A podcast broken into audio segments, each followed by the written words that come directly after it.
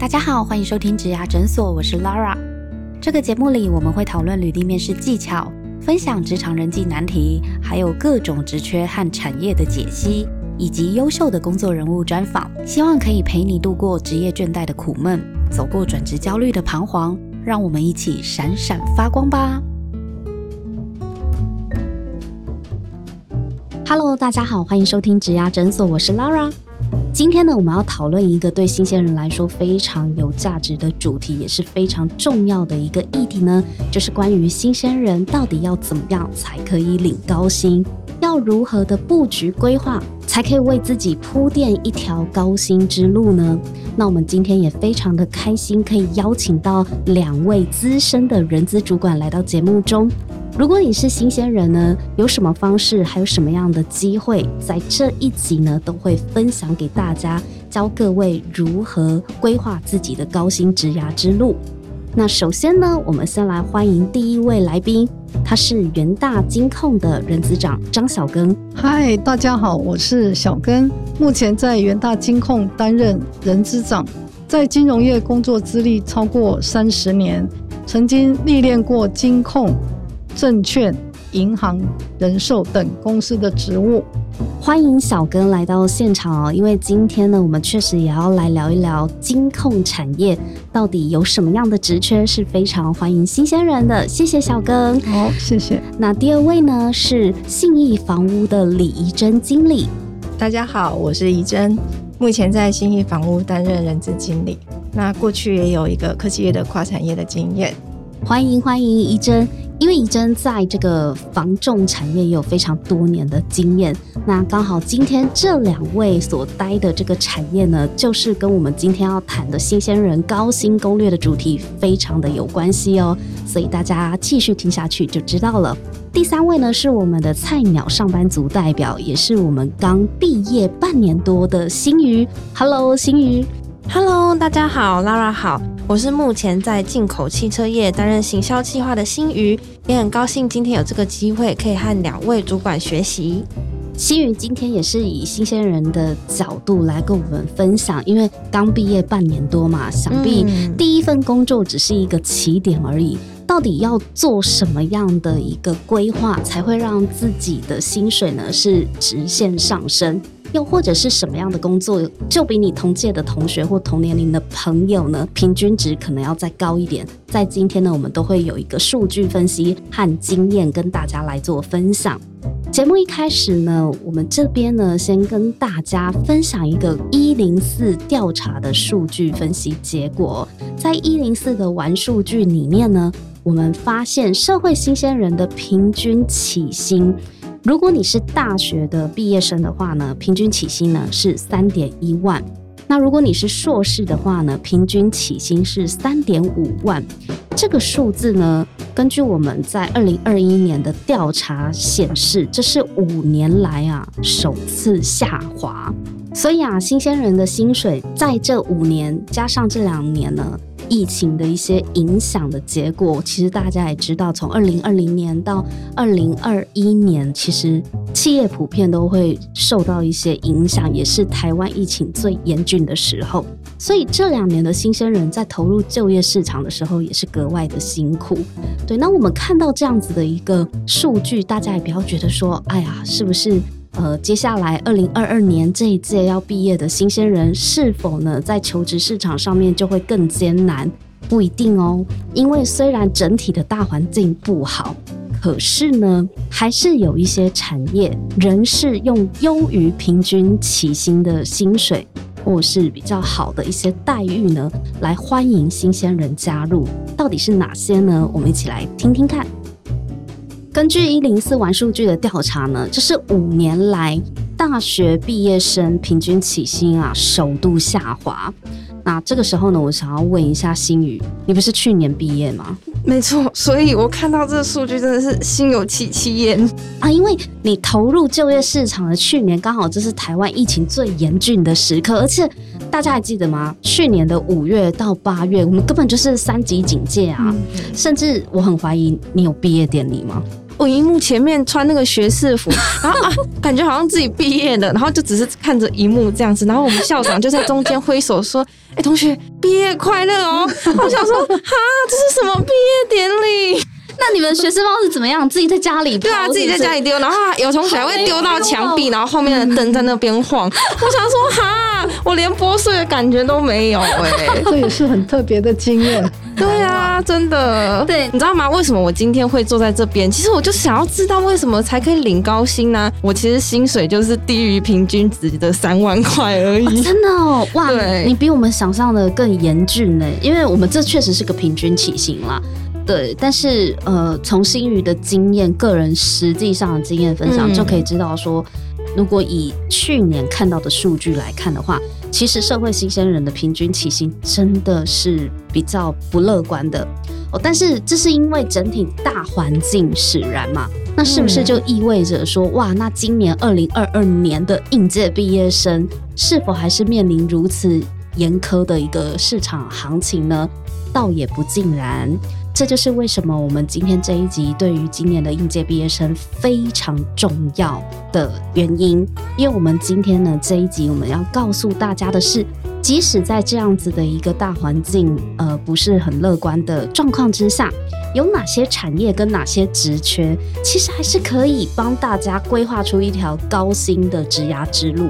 只要你有听这一集，资讯掌握正确。够积极，其实你现在就可以开始规划你毕业之后的一个求职的过程，以及你的起点的选择，非常的重要。Lara，你刚刚说就还是有一些产业跟职缺，他们薪水还是一样蛮高的。那有哪些产业还有职缺呀？去年二零二一年啊，全体的产业平均月薪是四点二万，嗯，这个是平均啦。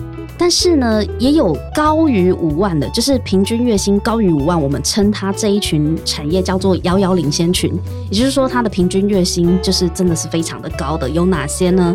比方说电脑及消费性电子制造业，或者是我们台湾之光嘛，半导体业，哦，鞋类纺织制造业。或是投资理财相关、金融业等等，哎，我们今天小庚就是我们金融业的代表，我今天可以好好的来跟各位分享。对，元大金控是这个遥遥领先的产业群嘞。因为金融业的获利屡创新高，而且最近啊，就是台湾这几年不是投资理财的这个风气非常的兴盛嘛，嗯，大家不管你是男女老少啊，都是或多或少都会要懂一点这个理财的知识跟观念。我在同我在课堂上都还看看到同学在底下偷偷划手机在看股票嘞。我朋友七点半起来，我都问他说：“你你公司为什么七点半起来看盘？”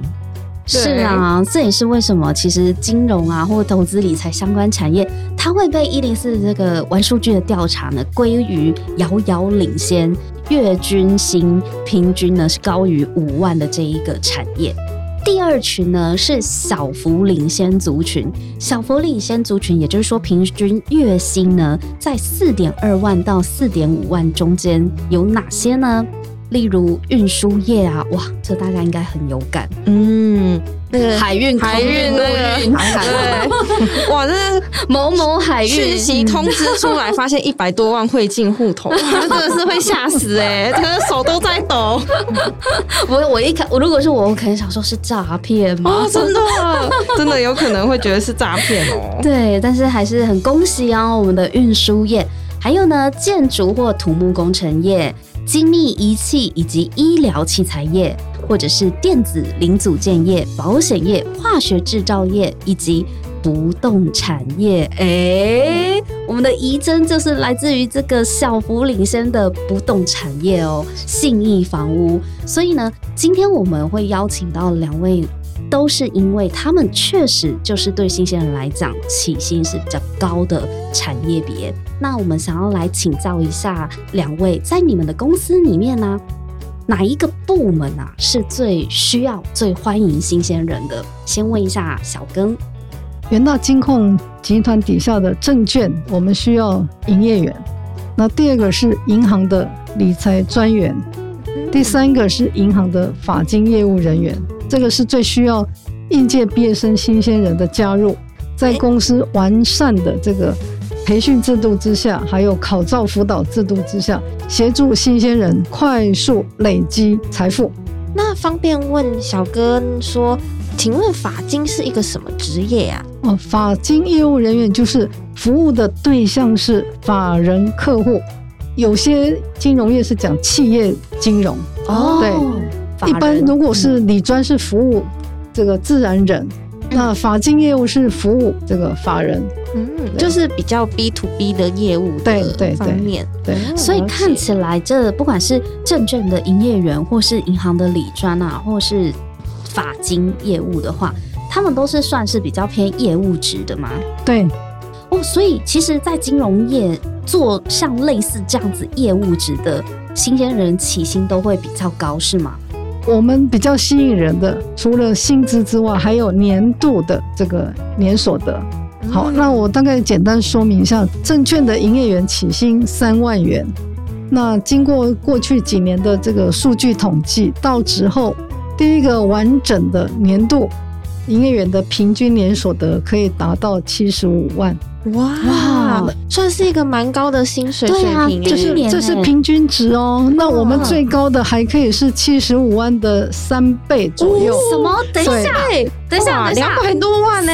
是一年吗？进去第一年吗？第一年度，我们在元大证券，我们不会让新鲜人单兵作战。那我们是透过组织设计、采团队分工的方式，营业员最主要都是靠他手续费的收入。嗯，再来依公司的这个奖金制度来计算奖金。嗯，对。那透过这个，我们有这个投资先生的 APP，还有一些智慧理财的 APP，让营业员可以去服务客户。那新鲜人只要配合公司的这个政策还有指标，一步一脚印，不断的充实各种商品的这个训练，培养这个专业能力。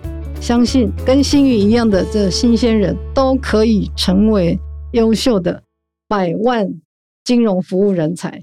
因为其实这样听啊，感觉有人可以帮你，又有工具可以帮助你，耶，就好像领到高薪并不是一件很困难的事情。嗯，新宇，你讲对了一半哦。那另外一半是什么意思？对了哪一半？对。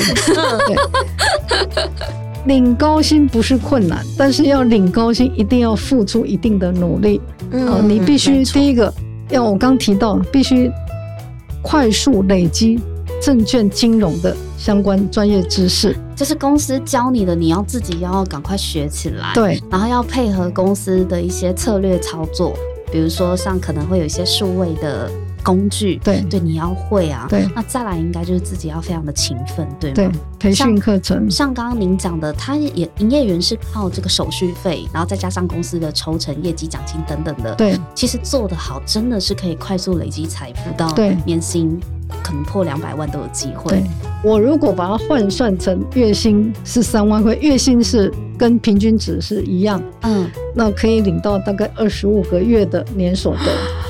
所以你们对于新鲜人的这个呃招募啊，是有什么样的一个限制？第一个，我们是不限科系的，所以我本来的待会要跟各位分享的就是我们过去几个成功的案例啊，就说我就举二零二零年那时候新宇毕业了吗？哦，那时候去年大四，对。那我们有一位是二零二零年新进的，那进来的时间通常都是毕业后的七月，当年度的七月，对。然后他隔了一个年度之后呢，他的年薪有两位，一位在南部，他是本科系的，嗯，本科系的就指金融相关学系，嗯，他的年所得已经第一年度就一百三十万了，哇，对，哇。他这个是这个是本科系的，本科系。OK，那在北部有一个非本科系的，他的年所得可以到一百二十万。哇哇，不是本你不是本科系，你不是本科而且刚毕业，等于说这样子算下来，请问是大学毕业吗？大学，你可以，你可以。等一下，他这样子一个月就月薪算是十万了耶。当然，这两位非常成功的这个营业员，他可以第一个年度就年所得破百万。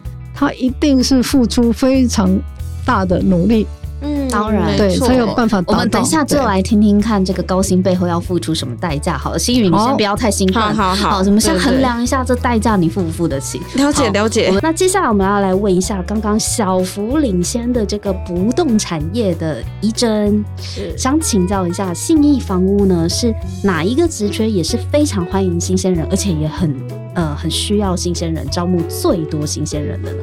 那我们目前非常欢迎新鲜人来加入就是我们的不动产经纪人员。嗯。那这个名词可能大家很陌生，不那动产经纪人人员员。听起来专业，对不对？对。那呃，大家可能更熟悉的就是那个房仲业务，哦，这样讲就很清楚了，对不对？对。嗯。那这是很欢迎那个新鲜人加入的。那因为我们新义房屋呃全台啊、呃目前大概是近五百家的分店，所以大家或许没有还没有机会消费，但是应该蛮容易经过的哈。嗯那这个部分，因为我们既大家也有观察到这两年的一些房市啊等等的，都是呃还蛮不错的，嗯所以我们也有一些展店的计划。所以在这个部分，我们就会需要一些大量的一些人才进来，这样子。那另外，我觉得有一个优势就是说，因为我们呃大概就是全台的一些地理区哦，都是有一些直营的分店，嗯。所以其实大家如果想北漂，就可以来台北；那如果想在家里哦附近哦，我们那边也有很多一些分店的一些选择，台北，然后桃竹、中南高，对。哦，那新义房屋是全直营的，它可能整个体系它是由总公司一起来规划，制度上或者那些保障会比较完整，这样子。不过其实像经理这样子讲啊，是。就是你只要在你家附近想要领高薪，或者是你想要北漂想要领高薪，其实你都是有选择的。是的。哎、我们还没有进入重点呢，到底有多？高对，到底有多高？他刚刚只是铺垫告诉我们，你可以离家近离近，家近，对至少符合了一个，对，至少符合。但是钱钱有多有没有少？钱多事少离家近呢？事情一定不会少啊！真的，你等一下听就知道，姐姐过来人哦没有那么容易的事情。对，是真的，一定要有辛苦啦。所以我们现在所以所以所以我们现在钱到底是多少红萝卜阶段？对对啊，先讲先讲红萝卜。所以这个薪水啊，以不动产业给予房仲业务，它也是个业务值嘛。是呃，你们给新鲜人的起薪或是他的年薪是有多么的吸引人呢？应该说，今天主题是高薪嘛，那其对实我觉得高薪在业务工作一定是首选啦。嗯那因为业务工作，它等于是它很明显你的努力跟你的报酬，嗯。它是非常正正相关，是很及时的，它会马上回馈给你。我们先哦先讲破除这个前提，对，先破除新鲜人的迷思。很多人一听到业务就是我不要做业务，对嗯，然后你问他说，那你想不想领高薪？想嗯，对，啊，你想领高薪不去做业务，那你告诉我你要怎么领高薪？对，然后嗯。我也是都跟年轻人这样这样子告诉他们哦，对啊，你一定要从不管未来要从事哪一个这个行业的工作，一定要从那个领域的业务人员开始历练。哦嗯这个是有数十年经验的人资长的心得，为什么呢？为什对么人资长因为你唯有从业务开始历练，你才会学习怎么去服务客户。啊？因为前线嘛，第一线，第一线对嗯，你才有办法去修饰自己的个性，慢慢累积你的专业能力。然后未来你如果继续要往业务领域去发展，当然业务系统有一个升迁系统。那如果要继续往要往管理职发展，嗯也有管理的这个职业发展系统。等于说你站在了一个很关键的位置。如果你先去做了业务，不管是呃不动产业，或是金融业，或是其他行业的业务的话，之后你不管是要往专业职或管理职都很好选。看来我们如果真的要领高薪或是规划高薪职涯的话，起点从业务职开始走，这是一个比较聪明的做法。但是不知道为什么很多新鲜人听到“业务”这两个字呢，可能就会退避三舍。对啊，心宇，你为什么当时没有去做业务呢？感觉要当业务好辛苦哦，就是每天嗯工时都很长啊，然后好像一直都在上班，也都不大能跟朋友出去玩什么的，就觉得有点排斥。哦，是哦，你嗯你是觉得他们很辛苦，然后可能工时很长，然后可能常常加班，对啊，嗯就感觉好像做业务会没有朋友哎、是吗？哪会啊，哪会啊？哎、我真的觉得这个真的就是新鲜人的误区，你们真的是误解了。等一下，我们来好好的聊一聊，就是我们今天叫高薪攻略，对不对？那高薪攻略一定会有，先首先要告诉大家，到底哪些职缺、哪些部门、哪些产业是高薪的，薪水有多高？好，那我们现在聊聊目前听起来的这个业务值薪水到底有多高呢？一真信义房屋的房仲，好，那信义房屋的部分哈，呃，我们整个的制度上面，原则上我们新人入职的前六个月，我们的月薪就是有五万块，好，保障月薪五万。等一下，等一下，等下，所以前六个月保障月薪五万，这样子的话就半年三十万，这是要达到什么业绩目标才能领吗？不用，哦不用，不用，为什么要不用啊做的就是好好的学习。为什么不用？因为我们公司原则上会希望说，大家在前六，因为大家能力还没有养成嘛，因为毕竟都没有相关经验，所以会希望说这六个月，呃，通过我们这些机制把能力培养起来。所以这六个月要做的事情就是好好的去学习，嗯。然后也不希望说大家可能会担心一些业绩等等，然后就影响你可能可以在这件事情上的那个学习的效果。好贴心哦，对。啊，嗯因为很多你知道业绩奖金啊，我我们最怕的就是看得到拿不到，嗯，对，什么高低底薪啊，高抽成，那个抽成很高很高很高，可是就是目标也很高，我也达不到目标就领不到。可是像这样子，新鲜人一进去的前六个月是保障月薪五万，还蛮感动的哎。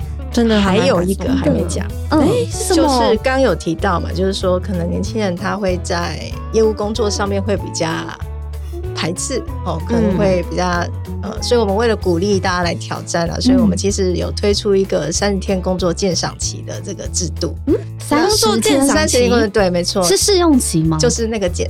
呃，我们的角度是倒过来的，就是说你来试用我们公司的概念，哦。而不是我来试用你们。哇，好特别的所以它的鉴鉴赏赏期，嗯。所以就是欢迎年轻人加入，然后你三十天，哦，你如果这过程中你觉得你喜欢这工作，就留下来嘛，继续嗯。体验六个月。那如果你觉得三十天的时候你觉得哎不太适合我，对。那要离职，那公司就会再给你五万块的转职金，哇，还有转职金？就是你可以拿到十万块，如果你离职了。哇，才过一个月就可以拿十万块，哎、那会不会有人这样进去洗钱呢、洗钱就是你说特别赚那个转职是是金吗洗？个十万这样子出来，比例高吗？这听起来超爽的、欸。对，其实当时我们在推出这计划的时候，内部也有讨论啊。对呀、对呀、但是我们你们冒蛮大的险吧？我们也觉得，如果真的有这样的人，至少他也认识这个产业，所以这也在我们觉等一下，得可以等我我我先问，对。第一个月阵亡的比例高吗？其实实际运作下来并不高，嗯大概七趴八趴左右吧。嗯哦，一百个人里面大概七八个。对，哎、可是我我觉得，如果他没有被业绩压力，他只是要负责培训的话，照理说不会有什么让他就是觉得可以适应不了的，对啊，嗯，诶，他虽然没有特别什么样业绩压力，但他会感受到这个业务工作的形态。那业务工作，嗯对业务工作，他其实会，比如说他的休假，他是排休的，然后他的工作时间的一些长度等等。那可能对有一些人，他或许之前听过，但实际来之后，他会觉得跟他想象的不一样。那可能就会在这部分，或许有一些人他觉得，所以这也是我们三十天觉得可以让他去充分评估的。那至少不是你想象的这样子。对啊，你有心来做，那你就试试看。那一个月等于说双方认识一下，交个朋友，对，没，错。适合的话再继续往下一阶段走。不过，那如果说他真的我第一个月通过了，就是他觉得哎、诶可以继续做下去，他这样零零零零零零到第六个月三十万入袋之后，然后呢，薪水会变超低吗？应该说这六个月的终点的时候，第六个月我们还是会去考核他整个的学习的的过程的结果。嗯，那也会有一些我们会检核的项目，然后来确定他有没有变成我们的正式的同仁这样子，那也就变成奖金制的同仁。嗯，那之后就跟一般的房仲业务是一样的。没错，那他就会变成。可是原则上，大家应想要当业务工作，应该会更希望是奖金制才什么是奖金制啊？奖金跟制？就是跟前面六个月的差别在哪里呢？呃，我用薪资的，应该用那个结构来谈好了。像保障薪，就是你不管做做什么，都是五万、五万、五万。你说保障薪吗？，对，保障金就刚刚前六个月的部分。嗯，那所谓奖金制，就是说我们会有一个底薪，好，然后之后再加你的奖金。那这个奖金就会跟你的你的业绩，比如说以成交量成交，因为房仲的话可能就会成交一件，那它可能会产生一些业绩，那我们会有一些服务费等等，那嗯这些就会计算，会一些呃公式等等会计算成你的奖金这样子。那我们公司原则上除了底薪，它的奖金就是有个奖跟团奖。个人奖金跟团体对奖是金，全店的那个吗？对，所以就是说分店，因为我们蛮鼓励，就是说不要那么竞争，可以是合作的这样子。所以我们有一个比较特别的设计，就是有团体奖金。嗯，所以分店，也就是说，假设你今天 完全没有成交，好，这个月真的很惨，好了。嗯那你的分店其他的人有成交，其实你当月还是会有奖金的。嗯，什么？那都不做，就叫别人去做，然后一起领的意思吗？但是大家应该想追求的是更更高薪才是吧？嗯，对啊，对这样子，如果真的是这样的话，他也应该会有压力啦。对，也会有压力。对啊，，脸皮不会那么厚吧？没错。都没贡献，然后自己一直领，你说糖分吗？就是在那边等大家辛苦领，然后这边就是爽爽的领这样。没有。通常这样子的人，在整个业绩团队里面，他应该也很难生存下去。嗯 对啊，因为别人又不是傻子，就是看就跟小组报告一样，哦总会有一个人都不做，有没有？但是老师打团体分数，他还是领跟大家 一样的整个小组成绩，这是不公平的。那请问一下，刚刚有讲说第七个月，如果他考核通过，确定要把它升为正职，对其实这有一点像是一般企业的试用期过后啊，嗯这是企业跟你续聘嘛，跟你续约，那这个时候他的薪水结构就会变成底薪加奖金。那请问他的底薪大概是多少呢？我们的底薪其实也是，因为其实未来大家还是会有不同的那个职涯的晋升嘛，所以嗯你可能会直接，啊，我们会随着你不同的晋升职级，你的底薪其实是不一样的。嗯，哦，所以那以最入门的那个门槛，就是你刚以新鲜转正人，啦，对对对，来呃，也不，算以新鲜人，应该说你你的底薪就是两万八，嗯但是你有可能。呃，在下一个职级的时候，它就会一直成长。所以，我们最高就是你存底薪的部分，哈，你到某个职级的时候，它是可以存底薪就九万块。大家先别走，我们下一集继续讨论哦。如果你喜欢今天这一集的内容，别忘了到 Apple Podcast 帮我们打新评分和留言。假如你有更多问题想要问，欢迎到职涯诊所来发问哦。我们每周都会更新，欢迎你投稿想听的主题给我们。投稿链接在节目资讯栏里，请订阅 Podcast 频道和追踪我们的 IG。我们下次见喽，拜拜。